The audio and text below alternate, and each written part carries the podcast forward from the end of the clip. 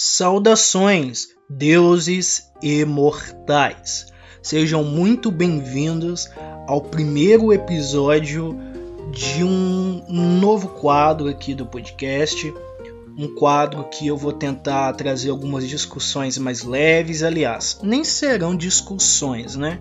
Serão assim casos que eu vou contar e coisas assim mais tranquilinhas, mais breves, porque no Instagram o pessoal comentou, comentou não, responderam uma enquete é, de maneira positiva a essa ideia que eu tive, porque eu acho que falta uma aproximação é, mais humana, digamos assim, entre eu que produzo tudo desse projeto e as pessoas que me ouvem, né? Porque nem todos me conhecem tão bem ou sabem por que, que o projeto existe e essas coisas. Vocês vão entender depois dos recadinhos e depois da vinheta.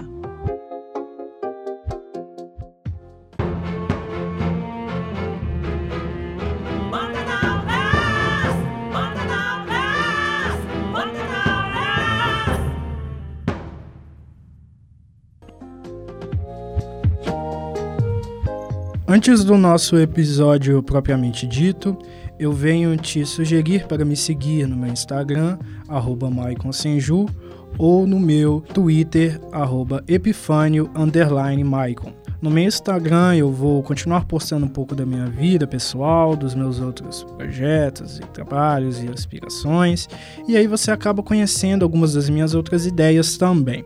É importante que você, se possível, me escute na Aurelo, a partir de 70% do episódio ouvido por um streaming, você vai estar me remunerando sem pagar nada, porque o aplicativo é gratuito, a plataforma é gratuita e você vai estar ajudando imensamente ao meu trabalho. Aurelo já está disponível para isso, basta você ir conhecer um pouco a plataforma. Existe um espaço para a comunidade que eu vou estar desenvolvendo cada vez mais para uma interação melhor com o público, ouvir sugestões de pautas e tornar o programa mais próximo de vocês, ouvintes. Qualquer novidade que seja necessária, vocês poderão escutar aqui nesse espaço do programa, poderão conhecer também na minha página pessoal do Instagram ou na página do programa que estará vinculada diretamente ao meu perfil pessoal. E agora vamos para o episódio propriamente dito.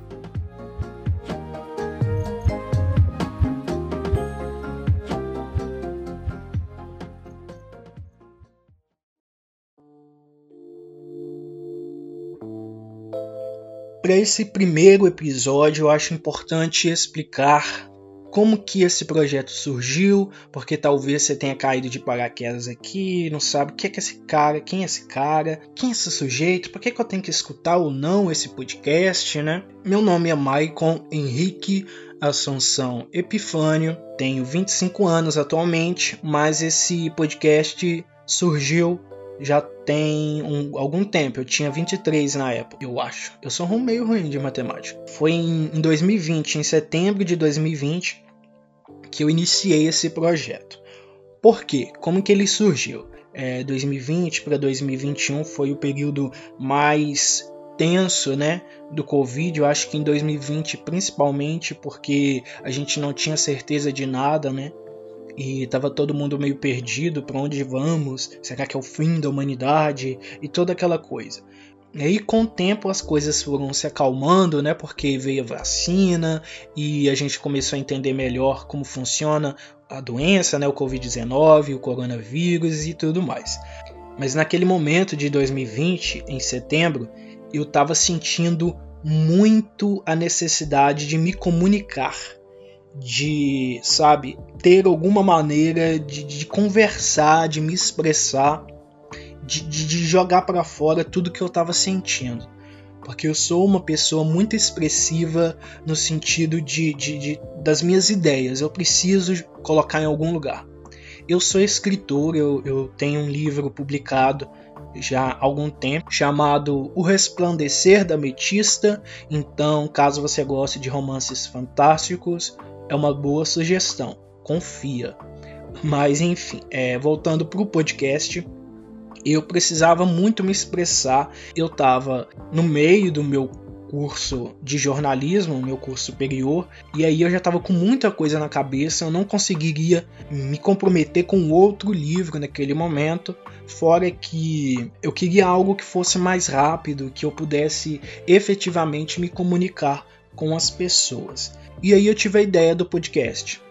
Eu não conhecia o formato do podcast até 2019. Foi graças a PUC porque eu conheci esse formato. E, e de repente meu gato tá tentando sair pela janela.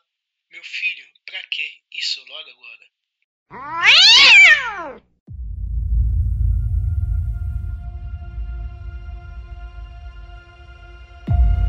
Enfim, o gato saiu e eu posso retomar o que eu estava falando. Eu, eu conheci esse formato de podcast graças a PUC Minas. Antes disso, eu consumia muito o YouTube, estava assistindo séries, lendo quadrinhos, fazendo de tudo um pouco, mas eu não consumia podcast, até porque eu não tinha Spotify ainda. Era um momento em que aqueles aplicativos para baixar música no celular ainda eram bem badalados, sabe? De alguma forma, em algum grau. E não para todos, é claro. Já tinha uma galera bem adepta ao Spotify. Eu não, não era o meu caso. E aí eu ficava é, resistindo a essa coisa de streaming, de áudio, de música.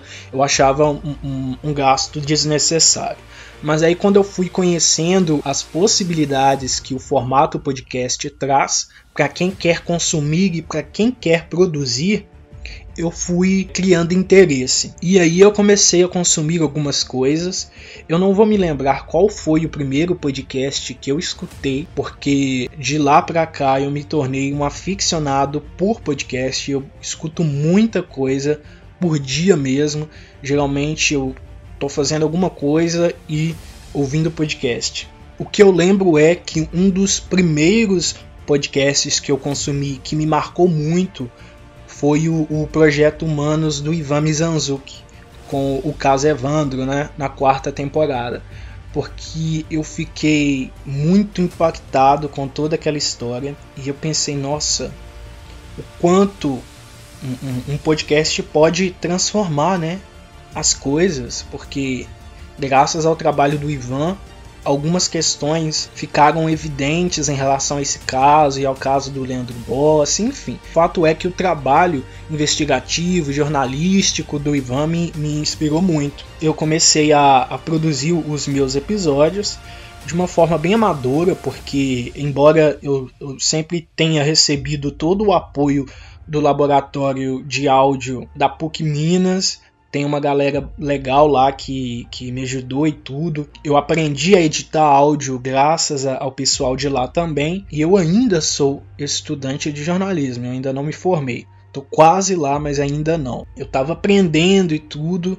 Eu acho que tem alguns episódios específicos do início que eu tenho até uma certa vergonha. Hoje em dia eu já peguei o, o negócio, mas os, os primeiros episódios estão meio complicados. E se você for no Spotify, você vai até ver que eles estão, eles estão os primeiros episódios eles estão postados é, um pouco depois da data que eu falei. Mas se você for procurar o podcast no site da Rádio PUC, você vai encontrar a data que eu mencionei.